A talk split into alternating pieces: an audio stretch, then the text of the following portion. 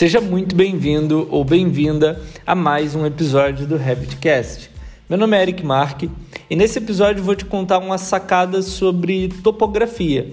Na verdade, bom, uma função dentro da ferramenta de criação de topografia do Revit que eu não sabia que era possível e eu descobri, bom, descobri essa semana.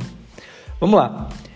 Um, eu vou começar contando um pouco a situação em que eu estava, tá? Eu recebi um terreno para fazer um projeto, para fazer a topografia de um projeto.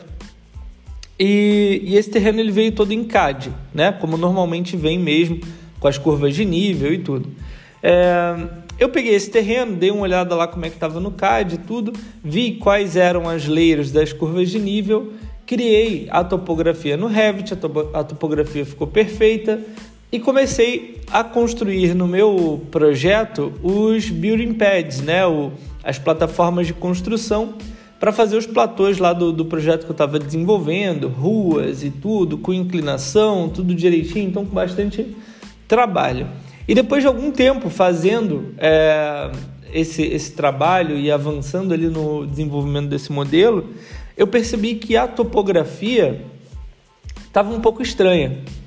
E, e aí, quando eu fui investigar um pouco mais e olhar com mais calma lá o CAD que eu tinha recebido, eu vi que dentro daquele CAD existiam duas topografias, mais ou menos assim. Uma que era a topografia original do terreno, que, enfim, do terreno de todos os lotes em volta, assim, da, da quadra inteira, sabe? É, era bem grande o projeto topográfico. E a outra topografia era a topografia do estado atual. E é muito louco porque a original era tipo um, um morro, assim, sabe? Natural, assim, da natureza. É, e a, a, modificada, ela já era contemplando rua, contemplando lotes, contemplando mudanças que já existiam no local.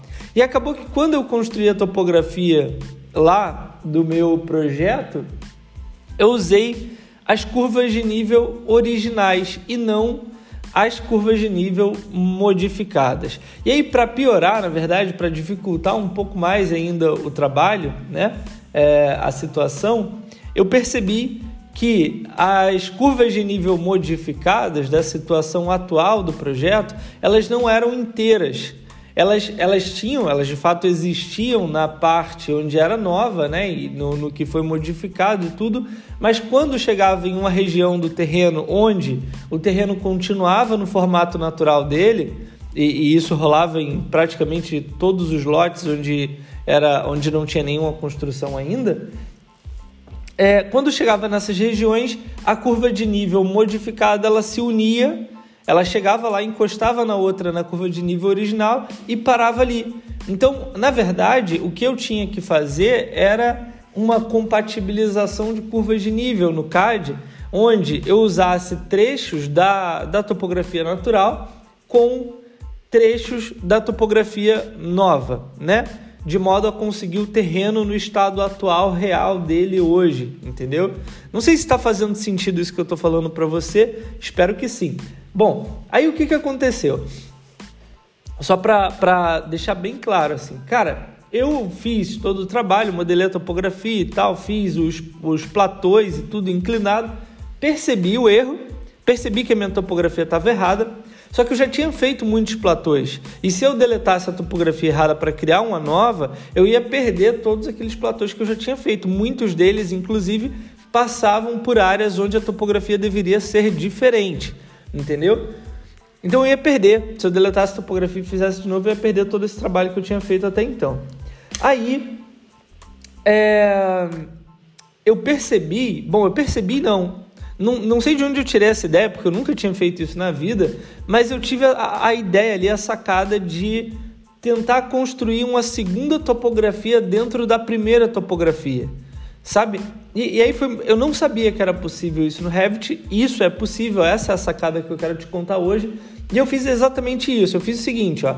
Eu peguei, subi é, para o arquivo de Revit o CAD contendo ali as linhas da topografia modificadas. Eu já sabia qual era a layer em que elas estavam, então, é, enfim, elas já apareciam ali no meu projeto e eu já sabia qual era a layer.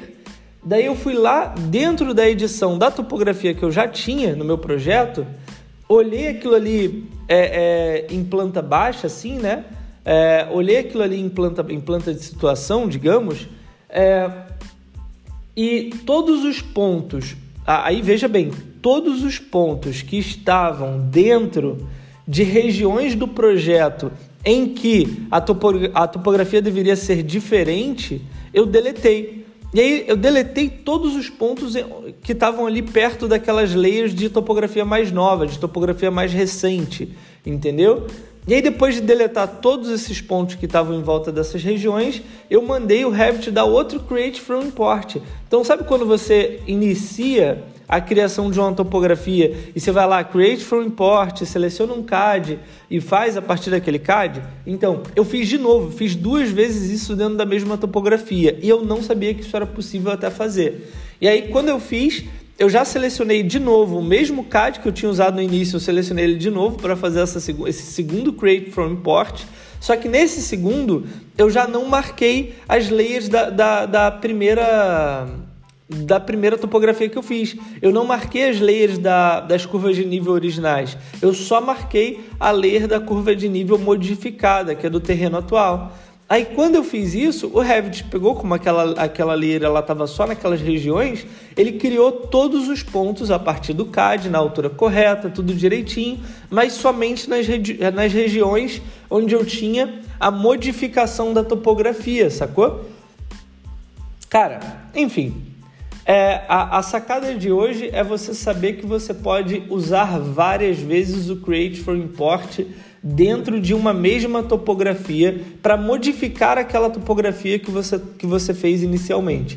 Então, muito legal. Deu muito certo para mim ali na hora. Eu consegui, eu, eu reconstruí ali, eu fiz uma, uma plástica ali na topografia a partir daquelas outras curvas de nível que estavam em, que estavam em layers diferentes e, enfim, aprendi uma coisa nova e estou compartilhando aqui contigo. Espero que você goste e a gente se vê no próximo episódio. Um abraço.